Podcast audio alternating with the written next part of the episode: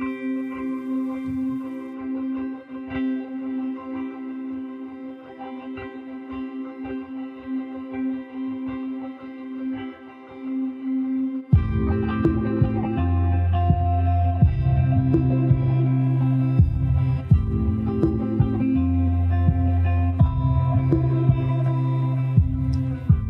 Herzlich willkommen zur fünften Folge des Rekacast, unser gemeinsamer Weg rund um die Pflege. Wir befinden uns heute in Hildesheim beim Helios Bildungszentrum. Ähm, ja, wir wollen uns heute zu dem Thema Pflegeausbildung, Schrägstrich Generalistik unterhalten. Ich begrüße Jens Kalkoff-Meyer. Danke, Jens, dass wir heute hier sein dürfen. Ja, gerne. Magst du dich vielleicht kurz vorstellen, damit unsere Hörer wissen, wer du eigentlich bist und was du hier so machst? Ja, mein Name ist Jens Kakow-Meyer. Ich bin Leiter des hiesigen Bildungszentrums. Wir haben verschiedene Ausbildungsfach- und Fortbildungen hier im Haus. Und äh, ja, äh, ich bin 58 Jahre alt, vier erwachsene Söhne. Ähm, Fleißig und, gewesen. Ja, ganz genau. Und äh, bin jetzt, ähm, habe ich heute Morgen mal überlegt, seit 36 Jahren in der Pflege tätig Wahnsinn. und bereits 25 Jahre oder 26 Jahre in diesem Jahr als Leitung, sowohl hier im Haus als auch in einem anderen Haus als Lehrkraft tätig. Also viele, viele Jahre Erfahrung. mit Pflege verbunden. Ne? Also viel Erfahrung, die du mitbringst. Ja, auf alle Fälle. Also sitzen wir heute genau richtig, wenn wir uns mal über ähm, das Thema Ausbildung unterhalten wollen. Ich würde gleich ganz gerne einmal einsteigen zu dem Thema, was für Erfahrungen du eigentlich hast zum Thema Pflegeausbildung so in den letzten Jahren. Wie hast du das so empfunden? Also vielleicht rückblickend mal zu gucken, ich bin durch Marnings das vierte Gesetz, was ich inzwischen Zeit mitmache. Also ich bin ausgebildet nach dem 69er Gesetz, habe dann Schwerpunkt Ausbildung nach dem 85er bis 2004 Gesetz gemacht dann das, das dieses neue Berufegesetz 2004 und jetzt das ganz neue Gesetz seit 2020 hat sich viele Sachen grundlegend geändert. Einmal von der Stundenanzahl der theoretischen Ausbildung deutlich mehr geworden, aber auch der Herangehensweise an Ausbildung. Während in den ersten Jahren früher noch viel fächerorientiert ausgebildet worden ist, Krankheitslehre, Anatomie, Krankenpflege, mhm. so, äh, Chemie, gibt es das heute gar nicht mehr. Heute ist Handlungsorientierung das oberste Gebot ähm, der, der Gesetzgebung und ähm, hier wird ganz klar exemplarisch an Fällen gearbeitet um wie in der Realität Probleme zu identifizieren. Also viel mehr Richtung wissenschaftliches Erarbeiten von, von Erhaltung. Das ist natürlich ähm, eine grundlegende Änderung für viele, mhm. die aus dem normalen Schulsystem kommen. Viele Späteinsteiger natürlich eine große Hürde erstmal, so zu arbeiten, als statt auswendig zu lernen. Hier hat mhm. viel was mit Transferdenken zu tun. Also Sachen zu umzuzwitschen von verschiedenen Sachen, ist für viele am Anfang eine Hürde, muss man einfach sagen, weil sie auch im normalen Schulsystem das so nicht kennengelernt haben. Gerade ähm, wer, die einzigen, die so ein bisschen gearbeitet haben in der Schule, sind die Abiturienten, mhm. aber die anderen äh, haben schwer und das müssten wir uns darauf einstellen ja. und haben uns darauf eingestellt. Das heißt, der Anfang der Ausbildung jetzt nach dem neuen Pflegeberufegesetz der ersten zehn Wochen ist ganz viel Lernen, Lernen, ganz einfach. Ne? Findest du das ähm, dass es gut ist, in die Generalistik überzugreifen, also diese Änderung der Ausbildungen? Siehst du das positiv oder ist das durch noch ein bisschen durchwachsen? Äh, mhm. ist einerseits heißt positiv. Ich habe natürlich wesentlich problemorientierter. Mhm. Andererseits muss man sich klar vorstellen, ich habe drei Ausbildungen, die habe ich in einer gelegt ja. und habe äh, drei unterschiedliche, in großen Teilen unterschiedliche, auch in einen gelegt und in der gleichen Zeit. Das ist das Problem. Kannst du das vielleicht nochmal erklären, warum jetzt drei ähm, Berufe in einen einen Namen, also es nennt sich ja dann Pflegefachfrau, Pflegefachmann. Mhm. Äh, früher, ganz früher war es die Krankenschwester, dann war es die Gesundheits- und Krankenpflegerin. Ähm, warum wird das gemacht? Und also man erhofft sich natürlich eine Attraktivität des Berufes und natürlich für die gesamten Bereiche, gerade Altenpflege, Krankenpflege, eine breitere Aufstellung, ganz einfach. Mhm. Äh, man hätte sich ruhig mehr Zeit lassen, muss man aber sagen, mehr Zeit lassen. Es sind viele ähm, Sachen drin reingekommen, die es schwer machen. Ja. Und es wird bestimmt Bereiche geben, auch die darunter leiden werden. Ich mhm. glaube zum Beispiel, Altenpflegeheime werden ein bisschen erstmal darunter leiden, mhm. weil verschiedene Berufsgruppen, die in der Altenpflege gut untergekommen sind, in der Kranken- oder in der Pflegefachfrau-Ausbildung, mhm. Pflegefachmann, mhm. vielleicht nicht unterkommen. Und ähm, es werden Ausbildungsstätten schließen werden. Das ist auch von der Gesetzgebung so teilweise gewollt, auch kommuniziert so weiter. Mhm. Ähm, also äh, es bringt schon für die vielen Bereiche äh, natürlich qualitativ einen Vorteil. aber das wird dauern, bis das sich durchschlägt, ganz einfach. Welche Berufe werden jetzt alle umbenannt? Das war Sie vielleicht nochmal fachlich mhm, genau. bitte. Also wir haben die Gesundheits- und Krankenpflege, Ja. wir haben die Altenpflege und wir haben die Kinderkrankenpflege. Die drei Berufe Werden zu eins. Mhm. werden Zu eins, genau. Das ist die Pflegefachfrau, der Pflegefachmann. Bleiben bei der dreijährigen Ausbildung, bleiben auch bei der Stundenzahl der theoretischen Ausbildung äh, mit Vorgaben, ähm, natürlich. Und das Problem ist, die Kinderkrankenpflege in der normalen Generalistik fällt ziemlich weit runter. Das Also stelle ich mir auch schwierig Ja, vor, ist weil ich schwierig. glaube, da gerade da brauche ich doch mal viel mehr Fachwissen als das der Altenpflege oder der Gesundheits- Klar. und Krankenpflegerin. Es Ne? gibt eine Wahlmöglichkeit, dass man sagt, nach zwei Jahren, also grundständige Ausbildung zwei Jahre, alle drei gleich, und man kann dann durchaus entscheiden, ob man nochmal abbiegt in die Kinderkrankenpflege oder auch in die Altenpflege. Das Problem ist aber die Anerkennung. Man hat nachher eine Kinderkrankenpflegeausbildung, die aber Stand heute EU-weit nicht anerkannt ist. Das heißt, und es ist im neuen Pflegeberufegesetz sind auch ähm, eigenverantwortliche Tätigkeiten hinterlegt, wo auch nicht klar ist, ob die, die diese Abzweigung machen, diese Tätigkeiten dann machen dürfen, weil sie ja nicht generalisiert ausgebildet worden ist. Also ich hätte die Möglichkeit, nach zwei Jahren zu sagen, ich spezialisiere mich jetzt auf die Kinderkrankenpflege, aber im Prinzip habe ich damit noch weniger Möglichkeiten, Ja, als wenn genau. ich einfach Ja. die Generalistik machen würde. Genau. Und ich empfehle und wir bieten es auch nur an, die Generalistik, weil mit dieser Ausbildung, mit dem Abschluss können Sie in allen oder kann man auch in allen Bereichen arbeiten. Wir haben das jetzt auch schon so in der normalen Krankenpflegeausbildung, dass unsere ähm, Auszubildenden auch nach diesen drei Jahren, weil wir auch Kinderkrankenpflege schon im Unterricht mit drin haben, Ja. wir haben sie auch in den praktischen Einsätzen mit eingesetzt, dass die auch durchaus auf unsere Kinderstationen gehen, danach sogar auf die Kinderintensivstationen. Wir haben gerade im letzten Jahr jemanden gehabt, der ist aus der normalen großen Krankenpflege, so wie man es immer landläufig sagt, direkt in die Kinderkrankenpflege gegangen. Und meinst du, dass, dass das auch so möglich ist? Haben die genug Gewissen, um das auszuführen oder fehlt denen dann etwas noch? Also die müssen, ich glaube, die müssen noch nachlernen auf alle Fälle. Also spezielle Sachen, äh, die äh, die Kinderkrankenschwester, die Kinderpflegerin gelernt hat, äh, müssen die auf alle Fälle nachholen. Das ist auf alle Fälle. Ich würde ganz gern erstmal auf ein wichtiges Thema eingehen, bevor wir komplett auf die Ausbildung zu sprechen kommen. Ähm, es ist ja sehr schwierig, überhaupt an Menschen zu kommen, die diesen Beruf ausüben wollen. Ja.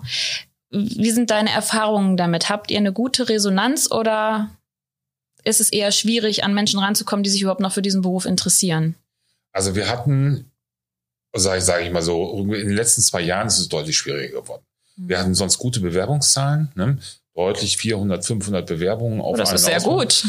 Das ist deutlich weniger geworden. Ja.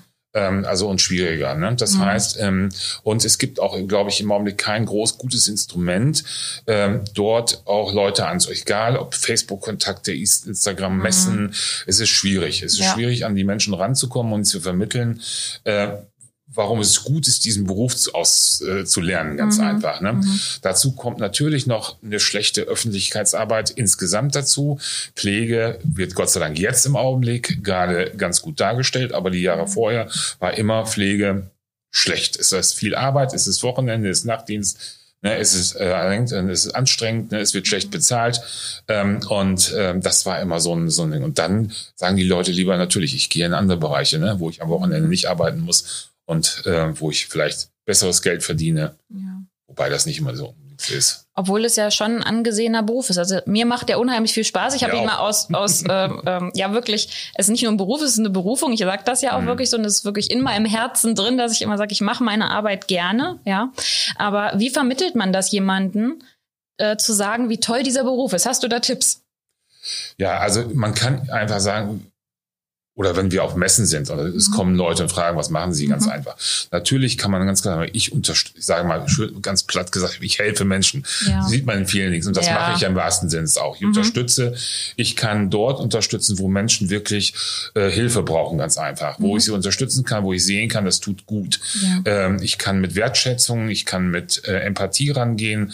Ich sehe, ich kriege es gleich zurückgespiegelt, äh, dass ich jemandem geholfen habe, ganz einfach. Und ich sehe, ähm, dass jemand, sage ich mal, gepflegt und geheilt wird. Ich sehe aber auch, und, und trotzdem ist das auch gut, wenn ich Menschen ähm, ihr Leiden lindern kann, sage ich mal. Mhm. Hospizarbeit, Palliativarbeit, auch Großes durchaus Thema. großes Thema, Ja. ähm, auch eine Arbeit, die ähm, ja sehr wertschätzend ist und das. Ne? Das kann man klar machen, ganz einfach, dass man da eben auch eine äh, wirklich zufriedenstellende Arbeit hat, ganz einfach. Ne? Das es ist ja auch schön, also man geht ja auch ein Stück weit zufrieden nach Hause. Man sagt, ja. Mensch, ich habe Gutes getan und habe vielleicht nicht nur mein Papier von A nach B absolut, geschoben. Absolut. Und ich glaube, das ist mhm. nochmal umso wichtiger, dass wir das hier auch heute vermitteln wollen. Mhm. Was heißt es eigentlich wirklich, Pflege auszuüben?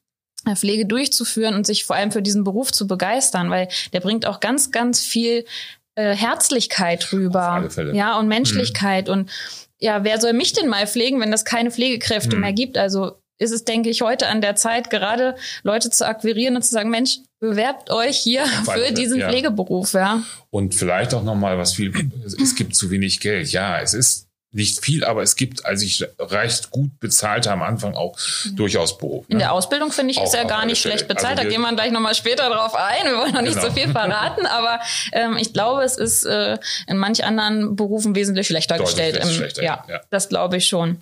Wenn ich mich jetzt für so eine Ausbildung interessiere, ähm, wie sind so die Abläufe? Ich schicke meine Bewerbung hierher. Mhm und äh, wenn ich Glück habe, werde ich auch eingeladen. Aber es gibt mhm. mit Sicherheit ja auch erstmal Zugangsvoraussetzungen. Ja, ganz genau. Also mhm. es gibt einmal die gesetzlichen Zugangsvoraussetzungen, die festgeschrieben sind, wo wir auch als ähm, Schule gar nicht drum rumkommen oder als Betrieb. Ähm, es sind äh, auf alle Fälle mindestens der Realschulabschluss oder eine gleichwertige Ausbildung. Das heißt, ich könnte auch einen Hauptschulabschluss mit einer zweijährigen Berufsausbildung haben. Mhm. Das kann sein, eine Pflegeassistenzausbildung, dann hat man schon mal die ersten Erfahrungen gemacht. Das kann aber auch irgendeine andere Ausbildung sein, die man im Laufe seines Lebens gemacht hat, ganz einfach. Ähm, wir gucken natürlich nach den Noten auf alle Fälle. Das ist aber unsere, das steht nirgendwo gesetzlich. Mhm. Man sollte in dem Bereich Deutsch, äh, Naturwissenschaften tun, mindestens befriedigendes Ergebnis haben, weil das so Kernkompetenz ist. Ne? Mhm. Äh, für uns spielt natürlich ganz klar noch einmal die Sprache eine ganz große Rolle, weil wir sind ein Sprachberuf, ganz einfach. Wir unterhalten uns mit Leuten und wir geben auch wichtige Informationen auf den Stationen weiter. Mhm. Also sage ich, ich ähm, das heißt, es müssen klare Informationen an den Arzt, an die Schwester, an den Links weitergegeben werden, äh, wenn ich Beobachtungen habe und die müssen klar auch formuliert sein, die müssen verständlich sein. Mhm. Da dürfen keine Fehler unterlaufen, mhm. weil jeder Fehler in seiner Kommunikation einfach einen, einen Schaden für einen Patienten bedeuten kann, mhm. ganz einfach.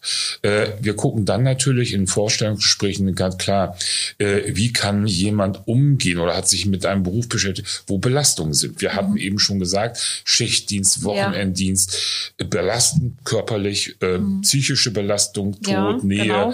äh, sage ich mal, da spielt Ekel und Scham spielt auch in diesem Beruf eine ganz große Rolle. Hat sich jemand damit beschäftigt, kann er umgehen. Kann ich das erlernen? Also selbst wenn ich jetzt sage, ich, mir fehlt es vielleicht an gewissen Dingen, kann man sowas erlernen? Ähm, Jein, sage ich mal so. Eine gewisse Grundanlage muss da sein, mhm. auf alle Fälle. Ähm, ja, ich kann durchaus wir an Vorbildern lernen. Mhm. Aber ich glaube, eine Grundanlage von Wertschätzung, Empathie und äh, sozialer Kompetenz muss da sein. Mhm. So, ne? genau? Empathie also, glaube ich auf jeden Fall. Auf Fälle, das ist ja. schwierig, das kann man schwer ja. erlernen. Entweder man hat sie mhm. äh, oder also, eher ein bisschen weniger. Also ich denke mal, jeder hat Empath ist empathisch, ja, ja aber mhm. äh, immer, immer auf einer anderen Skala, ne? wenn das, man die mal genau. betrachtet. Deswegen ja. liegt mhm. bei uns bei den Auszubildenden mehr auf diesem Fokus, auf diesen Sozialskills, ja. äh, weil ich glaube, ähm, wenn ich jemanden unterstütze in einem Lernverhalten, mhm. Fachkompetenz kann ich beibringen. Mhm. Ne, die meisten kommen ja als Laien hier an und dann ja. lernen sie. Und dann kann ich auch sagen, okay, oder Tools ihnen an die Hand geben, wie sie Fachlichkeit lernen. Mhm. Sozialkompetenz muss ein Grundstock da sein, ganz mhm. einfach. Ne? Also für uns ist das ganz wichtig. Mhm. Und deswegen für uns auch ähm, zu sagen, okay, wir haben unsere Kurse ganz bewusst auch durchstrukturiert in alle Altersgruppen. Wir haben also nicht nur die 17-, 18-Jährigen und auch nicht nur den Abiturienten, und, ne, mhm. sondern wir haben ganz klar gesagt, wir möchten äh, einen Kurs, der startet ziemlich breit gefächert haben. Wir wollen den Realschüler, den Abiturienten, die Mutter mit den Kindern, der Mensch, der schon eine Ausbildung hat, der auch 45 ist und Lebenserfahrung hat. Mhm. Das sind so Sachen, die dann über drei Jahre wirken auf einen Ausbildungsgang, um ihn alle, für alle Beteiligten nach vorn Älteren bremsen vielleicht, die Jüngeren geben mehr Gas und nehmen die Älteren Ja, mit. richtig. Ne, der mehr Lebenserfahrung, der zwei Kinder zu Hause hat, muss sich einerseits damit beschäftigen, wie bringe ich meine Kinder unter, hat viel mehr. äh, Also Ja, Das sind die unterschiedlichen Generationen, sag ich mal, die Absolut, das auch. aufeinandertreffen, die das Team ja auch wachsen. Das ist Ja. ja dann also ein Schulteam sozusagen, ein Genau, Klassenteam. Klassenteam. Ähm, Mhm. Und das macht ja wirklich was aus. Also Ja. das bringt ja was. Wenn ich an meine Ausbildung zurückdenke, es war damals auch so. Da waren die Älteren, die schon eine Ausbildung hatten. Da waren die, die gerade frisch aus der Schule kommen. Und das war wirklich so, dass es dann eine Gemeinschaft ergab. Ja, ne? genau. Der eine Mhm. bremst mal den anderen ein bisschen in seinem Verhalten. Der, der andere ist eher aufbrausend, der andere eher ruhig. Also, und das macht ja die Mischung eigentlich aus äh, Genau. Und für jetzt das durch Ganze. das neue Lernsystem ähm, wird ja viel auch in kleinen Teams gearbeitet, auch während des Unterrichts. Mhm. Und wenn wir die Gruppen so mischen, dass immer jüngere, ältere zusammen sind, unterstützen sich auch ganz einfach. Ne? Mhm. Die Älteren, wie gesagt, auch sagen, haben viel mehr Lebenserfahrung, haben, gehen anders an Lernen ran, sehr Ja. intensiver, bewusster, äh, während die Jüngeren manchmal oberflächlich arbeiten. Und das trotzdem können sie sich austauschen. Die sind dann arbeiten in kleinen Teams von vier bis fünf Leuten zu einer äh, Fachthema Mhm. und sitzen nicht nur nebeneinander und hören jemand zu. Okay, das, das- könntest du noch mal was zu dem, wo wir gerade auf das Lernen so Mhm. kommen, einmal was zu dem theoretischen Teil sagen und nachher wollen wir noch mal auf den praktischen Mhm. Part eingehen, damit man mal so weiß. Also ich meine, wie war es früher, das Lernverhalten in der alten Ausbildung? Ich sage Mhm. immer so schön früher, aber sie wird ja jetzt gerade noch, äh, die letzten Züge werden ja noch ausgelehrt. ja, genau. ähm, Mhm. Und einmal den Unterschied wirklich zu der neuen Generalistik. Was ist dort anders vom Lernverhalten? Also die äh, äh, Gesundheits- und Krankenpflege war von der Stundenzahl das gleiche, sind 2500 Stunden Theorie. Äh, was jetzt dazugekommen ist zu den 2500 Stunden, sind 280 Stunden allgemeinbildende Fächer. Das heißt Deutsch, äh, Englisch, Politik und Werte und Normen. Ähm, äh, die sind, müß, äh, die sind dazugekommen, ganz einfach. Ähm, was vom Lernen ist, es ist, wir gehen weg von, wie gesagt, von dem Lehrer. Das heißt Lehrervortrag. Das heißt, was fortstehen und jetzt zählt einer Ja. präsentiert 60 Folien, die werden irgendwie Abgeschrieben. Aus, abgeschrieben, ausgedruckt, Ja, abgeheftet super. Mhm. und dann verbleiben die. Sondern hier ist deutlich mehr eigenständiges Lernen. Das heißt also, wir zu bestimmten Fällen, ob es der Herzinfarkt ist, eine soziale Problematik oder so, gibt es immer einen sogenannten Fall. Abgeleitet aus der Praxis. Ne, Im Curriculum und in unserem Lehrplan sind diese Fälle hinterlegt und zu einem bestimmten Oberthema, einer Kompetenz, die in sogenannten Rahmenlehrplan des Landes Niedersachsen oder bundesweit auch hinterlegt ist, müssen wir den Schülern beibringen, ähm, dieses Problem zu identifizieren, zu bewältigen, Lösungsstrategien zu entwickeln und sie dann vielleicht in der nächsten Situation auf ein ähnliches Problem zu übertragen. Und äh, das ist anders. Also ich während meiner Ausbildung und ähm, wahrscheinlich während deiner auch, hat Oh, dort ja. der Lehrer gestanden, der hat links. Und wir das mussten schreiben. Und schreiben. wir haben nur genau, geschrieben, ja. Da gab es die Overhead-Folie noch. Genau. Ne? Ähm, das ist, da sind wir weg von ganz einfach. Ne? Das zeigt sich auch in den Medien.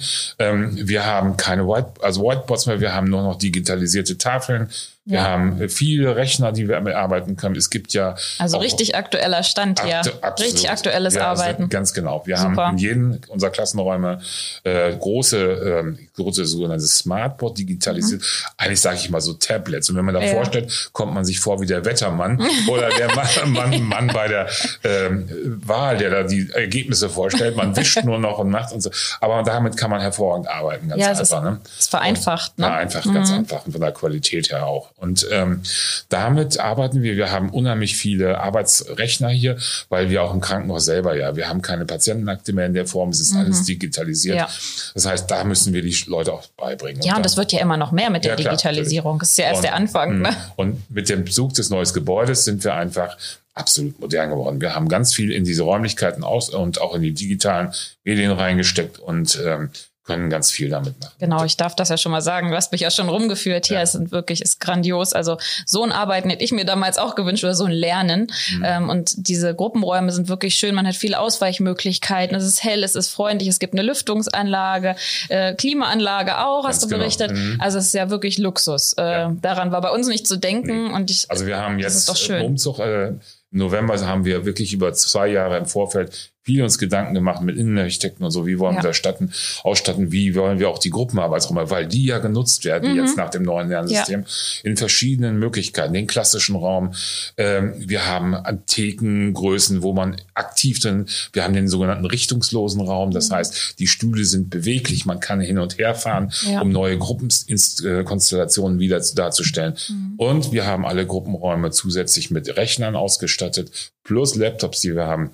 Also da sind wir wirklich, das Bestens können dieses, dieses ähm, also richtig schön. wirklich unterstützen. Ne? Also großes Kompliment. Also okay. äh, ich würde dann die Ausbildung nochmal machen, wenn ich mir es aussuchen könnte, weil es wirklich schön ist. Mhm. Ähm, also es macht wirklich Spaß, dann auch zu arbeiten und was zu erlernen. Das ist ja. nicht nur der Faktor, also, ich schreibe was ab. Genau, und das mhm. ist der mhm. große Unterschied, dieses selbstständige Lernen. Auch die Lehrerposition ändert sich. Wir sind nicht mehr der Lehrende oder so, der da vorne steht, sondern ja. wir sind Begleiter. Ja. Wir begleiten den Schüler in der mhm. Erarbeitung und gucken, wo sie sie unterstützen unterstützen können, wo wir Tipps geben, Anregungen. Es gibt natürlich den Experten, der da kommt, dazukommt ja. und sich dann wieder hinstellt und mhm. sagt oder sich einfach als, ähm, sage ich mal, als Experte in diese Gruppe gibt, wo die Gruppe dann Fragen stellen kann. Ja. Also nicht andersrum der Experte erzählt, sondern er ist da, äh, um befragt zu werden. Zu, zu welchen Themen zum Beispiel? Das ist ganz, das sind die klassischen Themen. Das kann einmal Krankheits Symptomlehre sein, mhm. sage ich mal. Das heißt, das Problem des Patienten, der im Fallbeispiel beschrieben ist, ist als Beispiel der Herzinfarkt. Ja, okay. Ne, dann kann es, dann guckt man, hat man äh, entweder den Arzt nochmal zum Experten dazu, Betroffene zum Beispiel. Wir haben gerade beim Thema Herzinfarkt, Herzerkrankungen, haben wir auch immer wieder äh, Menschen dabei, die selbst betroffen sind, mhm. bis hin zu herztransplantierten Patienten, die dann in den Unterricht kommen um befragt zu werden. Wie geht's Ihnen damit? Ne? Wie war die Nachsorge? Mhm. Ne? Welche Probleme treten auf nach der Transplantation? Ne? Und das sind Sachen, die auch hängen bleiben, ganz einfach. Ich wollte ne? gerade fragen, wenn ich nämlich äh, Fragen stelle, dann ist das ja meistens, dann interessiere ich mich auch ja. für den Gegenüber, dann ist das viel sachlicher, dass ich was aufnehmen kann und vielleicht auch in meinem Kopf verankere, mhm. als wenn ich natürlich da so ein Blatt Papier habe und sage, ich muss das jetzt erlernen für meine Prüfung, um mhm. zu wissen, wie ist eine Reaktion oder was kann ja. passieren. Ne? Also das mhm. bringt schon eine Menge, ja. Auf alle Fälle. Mhm. Ja. Gut, also das ist ja so der theoretische äh, Teil. Mhm. Wenn wir jetzt mal uns den praktischen Part angucken, was hat sich dort verändert? Ja, also wir konnten äh, nach dem alten Gesundheits- und Krankenpflegegesetz sind die Schüler durch alle verschiedenen Abteilungen äh, geswitcht, sage ich mal so. Das heißt über die ähm, äh, Chirurgie, die innere Abteilung, Gynäkologie, äh, über das waren auch Pflichteinsätze, Psychiatrie zum Beispiel. Mhm in einsetzen, ambulante Pflege. Das hat sich insoweit geändert, dass man diese Vorgaben im neuen Pflegeberufe jetzt nicht mehr gemacht hat. Äh, man hat das neu strukturiert, man hat das in sogenannte Orientierungseinsatz gesetzt. Das ist immer der erste Einsatz, mhm. den man macht. Das ist immer beim sogenannten Träger der praktischen Ausbildung, dort, wo man angestellt ist. Mhm. Das heißt, wir haben auch äh, Auszubildende aus anderen äh, Einrichtungen hier bei uns in der Schule jetzt inzwischen Zeit machen für die den theoretischen Unterricht. Die sind aber in einer anderen Einrichtung, Altenheim, ambulante Pflege angestellt ja. und kommen. Aber die Grundstruktur ist, der erste ist der Orientierungseinsatz bei dem Träger der Ausbildung. Dann kommen zwei äh, beziehungsweise drei sogenannte Pflichteinsätze. Also der erste Pflichteinsatz ist der wieder in der eigenen Einrichtung. Mhm. Der nächste ist dann, wenn es das Krankenhaus ist, das Ausbilder ist, dann geht man ins Altenheim, dann geht man in die ambulante Pflege und dann geht man in die Pädiatrie. Und das alles in den ersten zwei Jahren. Viele Außeneinsätze, viele ja, Stunden. Viele Stunden, ganz ja. einfach. Und natürlich, was man auch sagen muss, ähm, dazwischen muss auch Theorie stattfinden. Dann werden zwei Jahre ziemlich kurz, um die das alle oh, unterzubringen. Ja. Mhm. Ne? Weil viele Einrichtungen, äh, auch wie deine Einrichtungen, können ja nicht fünf, sechs, sieben, acht, neun, zehn Auszubildende gleichzeitig nehmen, Richtig. sondern ein bis zwei, mal drei, wenn wir Glück haben, mal vier. Mhm. Das heißt, die rotieren in diesen ersten zwei Jahren durch alle Einrichtungen und das muss aufeinander abgestimmt sein. deswegen haben wir mit der neuen Ausbildung einen so einen Praxiskoordinator eingestellt, der genau das für die drei Jahre macht. Und wir haben bei 120 Schülern, kann man sich vorstellen, ähm, ganz viele Rotierungen drin. Und das muss abgestimmt sein mit den einzelnen Einrichtungen, dass sie genau. dann auch da sind. Aber das klappt gut. also ich habe ja da äh, öfter. Kontakt und das funktioniert. Also ich mhm. glaube, wenn man das einmal äh, richtig drin hat und ja. sich da organisiert, wir dann haben ganz geht das. klar im Vorfeld mhm. für die Ausbildung einen sogenannten Dreijahresplan gemacht, mhm. wo ganz klar festgelegt festgelegt, wann welcher Schüler wohin geht. Ähm, als Grundstock ganz einfach. Und wenn die neuen Schüler kommen, werden sie einfach alphabetisch in den Kurs neu ein und der Grundplan läuft weiter. Das Ja, heißt, perfekt. es ist immer ganz gewährleistet, dass nicht zu viel, auch nicht zu wenig Ja. irgendwo sind. Und das koordiniert unser Praxiskoordinator, Mhm. dass wenn dann mal sagen, Sachen auftreten, weil eine Einrichtung sagt, ich kann im Augenblick keinen nehmen, weil ich Ja. habe keinen Praxisanleiter. Oh ja, das ich. Mhm. Dings, das sind so Sachen, äh, dann müssen wir umswitchen. Dann können wir das anhand dieses Plans relativ einfach umstrukturieren. Und Aber der Schüler hat ja auch eine Planungssicherheit. Also er weiß, wann ist er wo und kann für sich ja auch ein bisschen was planen. Genau, Ne? wir haben, also wenn Schüler bei uns kommen, die kriegen vom ersten Tag an diesen Dreijahresplan, der weiß, wann, in welchem Jahr er wo, in welcher Abteilung ist, Mhm.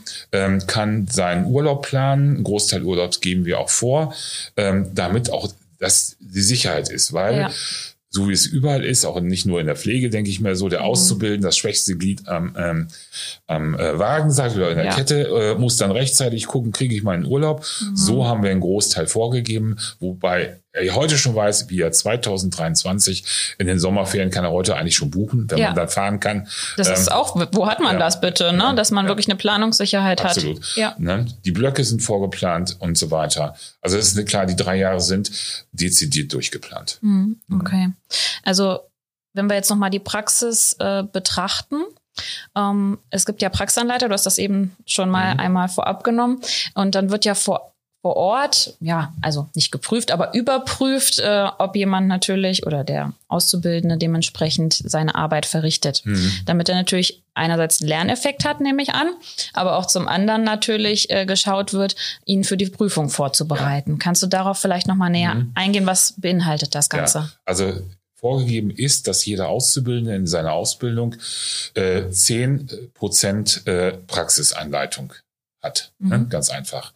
Ähm, das heißt, 10 Prozent ähm, äh, sind im Endeffekt äh, 2250, 250 Stunden, die über Praxisanleiter auf den Stationen abgebildet werden. Ähm, das heißt, im Schnitt, also bei einer 40-Stunden-Woche, vier Stunden pro Woche, wo er durch einen ausgebildeten Praxis begleitet wird. Das kann ja auch mal eine Woche acht und in der nächsten Woche null sein. Ja. Aber über den Durchschnitt müssen es 10 Prozent sein, ganz einfach. Ähm, das gewährleisten wir bei uns hier natürlich durch unsere Praxisanleiter auf der Station sind, aber durch hauptamtliche Praxisanleiter, die zusätzlich da sind, die genau das machen. Die gucken einmal, die unterstützen den Schüler, Ja. zeigen, wo er gut ist, wo er vielleicht auch Defizite hat, wo man so, aber kann auch natürlich für uns sein, äh, eine Rückmeldung geben oder ist eine Rückmeldung, ähm, wo müssen wir nochmal gucken, ne, wo müssen wir vielleicht nochmal nachsteuern, weil wir als Schule eben auch dafür zuständig, äh, Schüler als auch Stationen zu begleiten, ganz einfach, ne, zu Ja. sagen, okay, wo läuft vielleicht was schief, ne? Und das können wir durch die Rückmeldung über die Praxis dann natürlich sehr gut machen. Ne? Ja, das stimmt. Das heißt also, ich muss auf jeden Fall eine Praxisanleitung auf Station Ja. da haben. Das muss ja schon mal vorgewiesen Das, ist, sein. das, muss sein, das ist gesetzlich auch vorgegeben. Genau, das kann ja auch nur eine Fachkraft sein. Ja, die Genau, muss das ja erstmal die Ausbildung. Das muss entweder eine haben. Altenpflegefachkraft oder eine Gesundheits- und Krankenpflegerin Mhm. sein, die dann eben die zusätzlich jetzt äh, 300 Stunden Fachweiterbildung Ja. äh, hat, die dort dann unterstützen kann. In welchen Bereichen unterstützt die dann vor Ort auf Station? Also die hat, muss eben nicht nur sagen, komm mal mit, ich zeig dir mal was, Genau, das meine ich nämlich. sondern so eine Anleitung muss geplant sein. Das heißt, Ja. ich setze mich mit dem Schüler hin, Ja. gucke, ähm, was ist das Ziel dieser Anleitung, wo Mhm. geht es hin, bereite das vor, äh, strukturiere dann diese Anleitung Mhm. durch und das kann alles mal, das kann von einer kleinen Situation sein. Ich zeige dem Schüler das erste Mal äh, das Blutdruck messen. Ja. Das kann aber auch bis zu einer komplexen Pflegesituation. Das heißt, wir versorgen einen Patienten mit einer bestimmten Grunderkrankung. Mhm. Das heißt, äh, oder ähm, ich gucke an, äh, wie mache, schreibe ich eine Anamnese eines Patienten, Mhm. wo gucke ich raus, äh, identifiziere ich die Probleme, Ja. wie im Unterricht, nur am Live-Patienten ganz Ja. einfach. Genau das passiert dann drüben auch. Gucke, wo die Schwierigkeiten sind, was kann ich als Unterstützungsbedarf aufrufen, wo muss ich vielleicht jemand externes dazu Mhm. sehen, wo muss ich den Arzt mit dem Boot holen, wo muss ich den Physiotherapeuten, den Ergotherapeuten, den Logopäden Sehr dann, umfangreich, ne? holen. Und das muss ich ja, und das lernt man Stück für Stück in den drei Jahren. Das kann der im ersten Jahr noch nicht umfassend machen, Ja. aber da können Kleinbereiche sein. Aber zum dritten Jahr hin äh, sollten Patient, äh, Schüler eigenständig diesen Patienten versorgen können. Ähm, wir schließen dann diese drei Jahre Ausbildung im Endeffekt mit einer oder diese Begleitung ab, indem wir eingeführt haben, dass wir kurz vor dem praktischen Examen unsere Schulstation haben, wo die Schüler dann zwei Wochen lang eigenständig unter Begleitung eine komplette Station versorgen.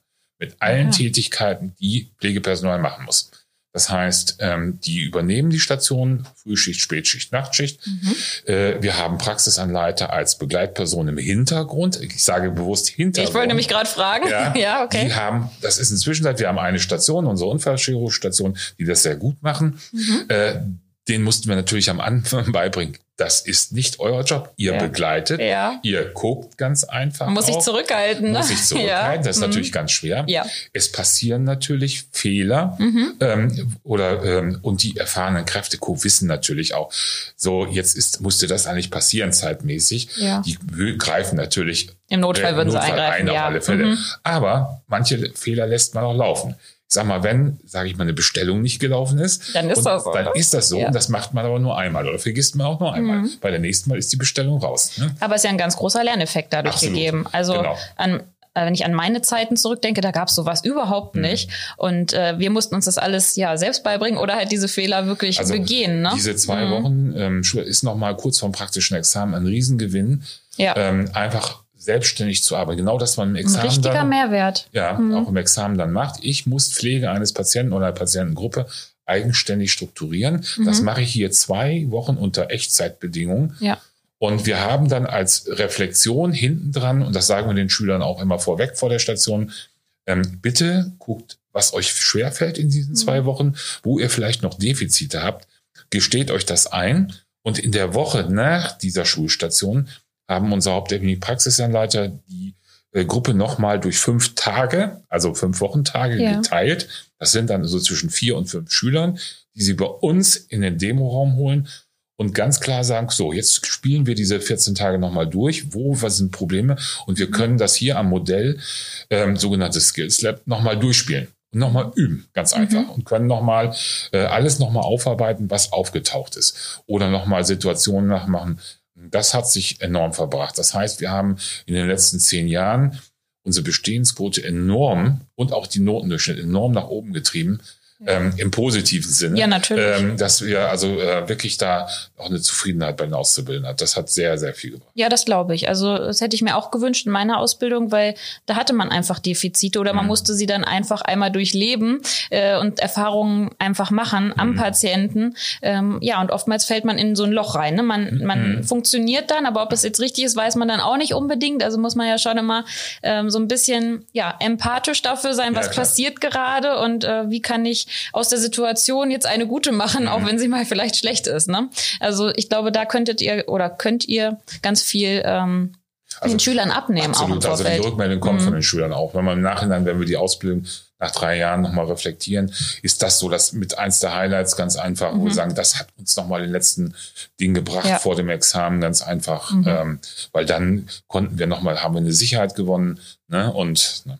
Und die müssen eben alle Funktionen. Ne? Es wird eine Schichtleitung geben, die müssen den Dienstplan schreiben, die machen eine Projektmappe, die erstellen eine Projektmappe, wo sie alle Prophylaxen, alle äh, Abläufe nochmal eigenständig erarbeiten oder die, die wir haben, überprüfen, mhm. ob es eine Neuerung gibt. Ne? Die müssen ja. solche Sachen. Das heißt, die haben ein Nachschlagewerk von ungefähr 300 bis 350 Seiten Ordner erstellt. Ja, das ist viel das Arbeit. Ist. Das ist für die Schüler ganz viel Arbeit. Ja. Wir haben ne, und ähm, jeder Kurs hat die Freiheit zu sagen, das wollen wir oder das wollen wir nicht. Aber wenn sie es wollen, bis jetzt haben sie es alles gewollt, dann müssen sie die, Ar die Arbeit investieren und dann ist das ein ganz großer Mehrwert.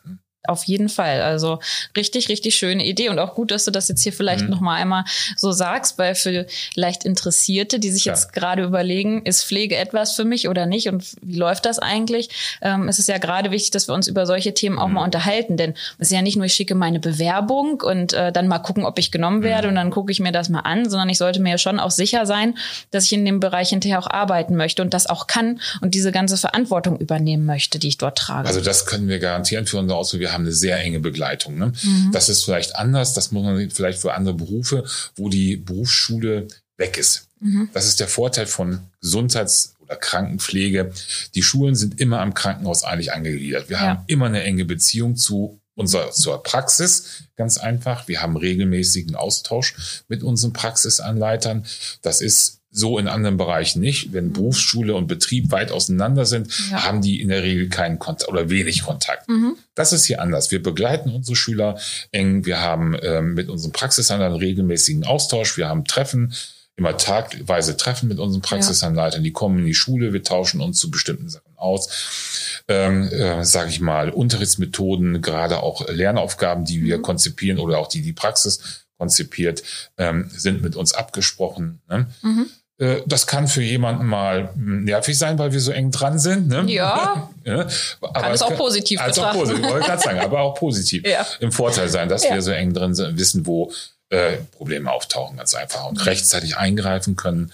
Ähm, wir suchen jeden Schüler ähm, in jedem Einsatz, machen für Zwischen- und Abschlussgespräche, um mhm. rechtzeitig eben solche Probleme, die auftauchen, auch abzufedern. Ne? Mhm. Das kann manchmal sein, dass eben vielleicht, äh, ich sag mal, die Stimmung nicht stimmt zwischen, da müssen wir ja. gucken, dass wir sagen, vielleicht machen wir einen Schichtwechsel, mhm. vielleicht müssen wir sogar Station wechseln. Oder zu sagen, okay, super gut, der kommt hier gut klar. Und für die Stationen heißt es, ähm, Sie können sich natürlich schon mal gucken, wie viele Auszubildende sind da. Mhm. Wer passt vielleicht bei uns später ins Team, ins ja. Team rein, ganz ja, einfach. Ja. Ne? ja, man kann Und, sich da schon ein bisschen was aussuchen klar. auch. Ne? Mhm. mhm das denke ich auch. auch wie ist das denn in den Außeneinsätzen? Du hattest ja vorhin erwähnt, die mhm. sind ziemlich viel auch draußen unterwegs die ersten zwei Jahre. Ähm, was für Stationen durchlaufen die und wie macht ihr das dort mit der Praxisanleitung? Mhm. Also die müssen in den ambulanten Bereich, die müssen äh, im Bereich der Pädiatrie, äh, wenn wir sie nicht bei uns abbilden können und sie gehen in die Altenpflegeheime. Mhm. Das heißt, dort machen wir es ähnlich. Die haben vorweg in den Kooperationsgesprächen natürlich geguckt, gibt es dort Praxisanleiter?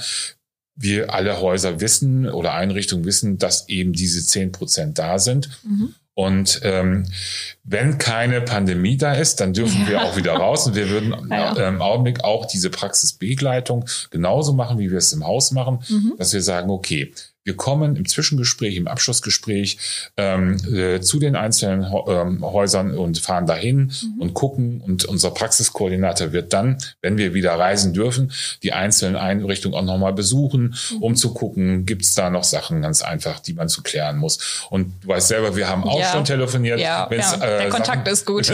mit, äh, mhm. wenn es irgendwas gibt, dass man sagt, da im Kontakt bleibt, sich austauscht. Ja. Und wir haben auch von allen alten Pflegeheimen haben wir Auszubildende hier wo der Kontakt relativ gut läuft. Wir telefonieren viel. Die Menschen können auch zu unserem Praxisanleitertreffen kommen, dass mhm. auch die Praxisanleiter unter sich sich Austausch machen. Das heißt, da haben wir eine enge Kommunikation. Ja, also ich kann das nur bestätigen. Ich glaube, sowohl der Schüler als auch äh, wir als, als Dienst, äh, als Kooperationspartner sind da immer ähm, gut erreichbar und wir haben eine gute Kommunikation, um es dem Schüler so angenehm wie möglich zu machen mhm. und auch ambulante Pflege in unserem Fall jetzt natürlich ähm, zu vermitteln und den Unterschied Unterschied zum stationären zu erklären im Krankenhaus. Das ist ja einfach nochmal was ganz anderes. Und ähm, den Schülern gefällt das auch ganz gut. Also wir haben positive mhm. Resonanzen. also von daher ähm, läuft das, glaube ich, auch recht reibungslos. Und ja. sie haben natürlich auch bei uns die Aufgaben, die wir denen dann geben oder die wir gemeinsam absolvieren im ambulanten Bereich. Und somit hat man natürlich aus jeglichem ähm, Außeneinsätzen seine Erfahrungen, die man hinterher ja. hat. Ne? Und dann vielleicht auch Entscheidungen zu treffen, in welchem Bereich möchte ich. Mhm. Arbeiten, Was sich ja? jetzt natürlich zumeist zu der neuen Ausbildung ändert für die ambulanten Bereiche, mhm. Ähm, die Schüler sind immer aus dem ersten und zweiten Ausbildungsjahr. Mhm. Sonst war es so, dass die ambulanten Dienste durchaus mal einen Schüler von uns gekriegt haben, die im dritten Ausbildungsjahr Richtig, ja. natürlich deutlich weiter sind ne, mhm. ne, in ihrer Entwicklung.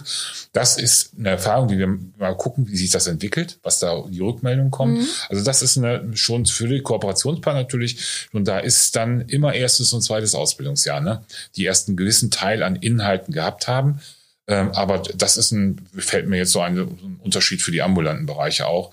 Äh, es wird nie einen aus dem dritten Lehrjahr geben. Ne? Aber es macht jetzt also keinen fachlichen ähm, Unterschied. Also ich habe mhm. jetzt die, die ich bisher hatte, mhm. kann ich nicht sagen, dass das einen Unterschied gemacht hat. Also natürlich haben die mehr Wissen im dritten ja, Lehrjahr, klar. natürlich können die noch eigenständiger arbeiten. Mhm. Aber wenn jemand wirklich gewillt ist, diese Ausbildung äh, zu machen und auch gut an, an diesem Lerneffekt teilhaben lässt oder sich selber ein bisschen bemüht, ähm, ist das gar kein Problem. Also das muss man wirklich sagen, die sind alle sehr gut ähm, mhm. fachlich und auch also von der Praxis her kann man da nichts sagen. Das ist glaube ich, gut organisiert. Und da sind sie oder werden gut begleitet. Mhm. Ne? Ich glaube, es hängt ja auch viel in der ja. Begleitung, an den Kursleitungen vielleicht. Ja, auf ja. alle Fälle. Ne? Mhm. Also wir haben, klar, wir sagen, wie wollen wir machen? Das ist für uns eine Grundstruktur, egal welcher, mhm. Kursleitung ist, ja. haben festgelegt. Also diese begleitenden Gespräche zwischen Abschlussgespräche, wir machen mhm. Lernberatungsgespräche ja. mit den Schülern. Wir sind immer rechtzeitig, wenn äh, sich Defizite zeigen, ne, ähm, sind wir in den Gesprächen und vielleicht auch nochmal zur Praxisanleitung. Bei unseren hauptamtlichen Praxisanleitungen kriegt jeder Schüler nach der Praxisanleitung ein Gespräch über den Tag und es ist ein ausführlicher Bericht geschrieben, den jeder an die Hand kriegt mhm. ne, und sagt, okay, äh, der ist mindestens, äh, der ist nach Kompetenzen strukturiert. Ja. Äh, dort wird einmal Sozialkompetenz, mhm. Fachkompetenz, Personal, Methodenkompetenz nochmal äh, geschrieben. Das ist meistens drei bis vier DIN A4 Seiten. Ja, braucht man auch, ja. ja und ähm, den kriegt jeder mit. Und den kann, das wissen auch unsere Stationen, natürlich auch zu sagen, okay, da kann die Station nochmal gucken, zeig mir den doch mal. Mhm. Und im Einführungsgespräch kann man dann aufgrund dieser Einschätzung auch schon mal die Lernziele für den Einsatz festlegen. Ja. Wenn einer dreimal hintereinander in seiner Praxisanleitung steht, ich muss noch mal meine Tagesstruktur aufmachen oder ich muss ja. noch mal lernen, Blutdruck zu messen, ja. dann ist für die Station, die sich so einen Zettel anguckt, natürlich so, ah, dann wissen wir schon mal, ein Thema der nächsten Praxisanleitung wird Tagesstruktur sein oder Blutdruck messen ja, sein. Super. Ne? Ja, also das also, hilft ja auch schon mal ungemein, auch für die Praxisanleiter, ähm, mhm. damit man da auch noch mal explizit auf denjenigen eingehen kann ne? und nicht Sachen macht, die sowieso schon sitzen. Also man muss ja da unterstützen, wo noch Bedarf besteht. Ja, auf alle Fälle. Ja, schön. Ähm, wenn wir uns jetzt nochmal über die Ausbildung unterhalten in Sachen, ähm, wie akquiriere ich Menschen, hast du ja schon ein bisschen was drüber gesagt vorhin. Ähm, die Menschen wollen ja mit Sicherheit auch jetzt hören, was verdiene ich? Ähm, ja, wie könnte so mein Tagesablauf aussehen in der Pflege? Können wir das noch ein bisschen beleuchten? Hm. Also wir steigen ein beim Ausbildungsgehalt. Im Augenblick stand, ähm, ich glaube, bei knapp, ich sag mal rund im ersten Ausbildungsjahr 1100 Euro. Ne? Das ist äh, schon gut bezahlt, ja, ne? Äh, ist dann im dritten Ausbildungsjahr im Augenblick bei 1300, 1350, mhm. je nach, ähm, je nach, ähm, ja, das steigt jedes Jahr, weil wir in der tarifgebunden ja sind. Mhm. Ähm, ich glaube, das Erstgehalt einer Krankenschwester liegt bei uns im Augenblick, glaube knapp 2400, 2500. Mhm ohne irgendwelche Zulagen, das muss man sagen. Auch bei den Auszubildenden ist das so, dass ähm, eben äh, dort Wochenendzuschläge und bei den Ausgebildeten dann natürlich Nachtzuschläge, mhm. Feiertag und sowas kommt dann noch ja. oben drauf, ganz mhm. einfach. Äh, was unsere Auszubildenden als auch die Examinierten kriegen, kriegen eine sogenannte Ergebnisbeteiligung im November nochmal. Das ist ein fast ein volles Monatsgehalt. Mhm. Das gibt's im November, äh, November nochmal oben drauf. Ne? Woran ist, ist das gegliedert? Äh, das ist grundsätzlich. Es ist je nach einer ähm, Gruppe gegliedert und das sind 80 bis 90 Prozent immer. Äh, es ist kein Weihnachtsgeld, Urlaubsgeld, mhm. sondern es ist, nachdem wir vor vielen, vielen Jahren äh, durch ähm, Rhön oder Helios übernommen worden sind, ist das sogenannte Ergebnisbeteiligung. Ganz mhm. einfach, so okay. nennt sich das. Das war ist im Endeffekt in anderen Betrieben heißt es Gewinn. Urlaubsgeld oder Weihnachts ja. Weihnachtsgeld. Ja. Bei uns ist das so gewesen. Okay. Das ist so mhm. tariflich dann irgendwann mal Also es ist nicht gegliedert, dass das irgendjemand nicht bekommt. Nein, gar nicht. Genau, also das bekommt ja, jeder Mensch. Bekommt jeder. Genau, mhm. das bekommt jeder. Und auch die Auszubildenden. Ja. Ne? Okay. Das heißt also, sind ja, man ist ja nicht schlecht gestellt mit dem nee. Gehalt. Also ich glaube, man, damit kann man gut leben. Äh, Nochmal ein Grund mehr, um zu sagen, kommt ja, in die Pflege. Also, naja, und ich, wenn ich dann auch für uns Werbung machen, die Schüler und alle Mitarbeiter, ist es so, dass die zusätzlich noch eine private Krankenversicherung kriegen, umsonst. Mhm. wir haben sogenannte Helios-Card. Das heißt, alle Mitarbeiter bei uns sind zusätzlich äh, zwei Bettzimmer Chefarztwahl und so weiter in allen Helios-Einrichtungen bundesweit ja. äh, und auch bei unserem Kooperationswahl in Spanien, sage ich mal so. Ui, okay. Ja, also das ist nochmal ein wenig. Wir haben verschiedene Programme, mhm. dass man sagt, äh, unsere äh, Hansefit-Karte, das heißt für 20 Euro im Monat kann jeder Auszubildender bestimmte ähm, hier ähm, Fitnessstudios besuchen, ganz mhm. einfach. Ne? Also um dort, äh, wir haben, ja. ne? also es gibt viele attraktive Angebote mhm. äh, hier, äh, nicht Schulsport, sondern ähm, im, wie gesagt, äh, im Krankenhaus, Betriebssportgruppen, Bogenschießen, mhm. Fußball, Volleyball und solche Sachen. Also ne? schon recht umfangreich ja, auch. Also ihr, ihr, habt euch da auch sehr gemausert. Ja, absolut. und seid gewachsen. Zumal mit ja. dem Gelände hier, äh, den Standort seit 2011, wir haben einen Sportplatz äh, mhm. drauf, der auch nicht zugebaut worden ist, sondern der ist erhalten worden. Den kann man nutzen, ganz einfach. Mhm. Den nutzen wir als Schule auch zum Thema Gesundheitsförderung, Prävention, ja. ganz einfach. Ne? Wir haben mhm. dort Beachvolleyballplätze angelegt, ne, die wir regelmäßig nutzen. Also das heißt also, Gesundheitsförderung, Prävention spielt bei uns auch in der Ausbildung als auch im Krankenhaus selber eine große Rolle. Also für Ausgleich ist gesorgt. Ja, absolut. Ja, ja sehr schön. Prima. Und wenn wir uns nochmal über ähm, die Aufstiegsmöglichkeiten vielleicht unterhalten. Mhm. Vielleicht möchte ja nicht jeder auf Station bleiben oder sagt, nee, ich möchte eigentlich was ganz anderes tun. Mhm. Ähm, was habe ich für Möglichkeiten, wenn ich ja examinierte Kraft bin? Ja, also äh, vielfältig, also wirklich inzwischen eine große Breite an Denken. Es gibt Fachweiterbildungen natürlich, die ich machen will, kann Anästhesie, Intensiv, OP. Ich kann im Bereich äh, Diabetes gehen, Onkologie, Palliativpflege. Die Weiterbildung kann ich natürlich machen. Äh, ich kann, das bieten wir jetzt auch bei uns im Bildungszentrum an, den Praxisanleiterkurs machen mhm. mit 300 Stunden. Man kann die äh, Fachpflegeleitungsausbildung machen, sage ich mal. Ne, das sind ungefähr 770 Stunden, knapp zwei Jahre, um Stationsleitung zu machen. Mhm. Wenn man ein bisschen außerhalb geht, habe ich natürlich die Möglichkeit äh, im Bereich des Studiums, Pflegemanagement, Pflegepädagogik, Pflegewissenschaft. Mhm. Also da gibt es für viele, viele Bereiche die ich dort weitermachen kann. Also da ist also jedem Interesse eigentlich kann sich ab. Ja, ich ne? finde auch, ne, man könnte ja. sich ja auf, auf die Pädiatrie stürzen, auf ganz die genau. Demenzversorgung, ja, man ganz, kann ganz man kann in die ambulante Pflege, ja, äh, genau. äh, also das ist ja mhm. wirklich, es sind dann da keine Grenzen gesetzt und das macht es so vielfältig. Und selbst wenn ich sage, vielleicht ähm, Station habe ich jetzt gerade zu viel, möchte ich nicht mehr, äh, mich reizt jetzt äh, irgendwie, was ich das die die das Altenheim auf Station oder die mhm. ambulante Pflege oder äh, die die Kinderstation. Ich habe ja echt viele mhm. Möglichkeiten oder ich weiß gar nicht, kann man auch auf OP-Schwester gehen? Ja, Habe ich da auch die Möglichkeit, ja, ne? Das genau. Also ich kann mich da ja wirklich in jeglicher Form äh, umorientieren. Mhm. Also ja. gerade die Spezialsachen Anästhesie, Intensiv-OP ist für die Leute, die dann doch nochmal, wenn wir wieder beim Geld bleiben, mit ja. den Bereitschaftsdiensten, mhm. hat man da nochmal die Möglichkeit, nochmal deutlich mehr Geld zu verdienen, mhm. weil Bereitschaftsdienste, Nachtdienste in diesen Fachabteilungen natürlich sehr gut bezahlt werden. Ja, natürlich. Muss ja auch einfach, also sonst würde es keiner mehr tun. Nee, ne? genau, da gebe ich dir vollkommen recht. Ja, sehr schön. Danke, dass wir heute hier sein durften. Gerne. Dass wir äh, uns über das Thema Ausbildung, Generalistik unterhalten können. Ich möchte jetzt nochmal daran appellieren, an alle, die Lust bekommen haben auf die Pflegeausbildung. Ähm, ja, meldet euch gerne, gerne. bei Jens oder ja. auch bei mir. Bei mir kann man auch ausbilden im ambulanten Bereich. Äh, wir vermitteln das gerne untereinander. Und äh, ja, vielen, vielen Dank, dass wir heute gerne. hier sein dürfen. Ja, es hat Spaß gemacht. Ja, mir auch. Vielen, vielen Dank. ja, dann äh, verabschieden wir uns hier heute. Genau. Ähm, ja, und ich freue mich, wenn ihr auch das nächste Mal wieder einschaltet zur nächsten Folge des Rekacast, unser gemeinsamer Weg rund um die Pflege.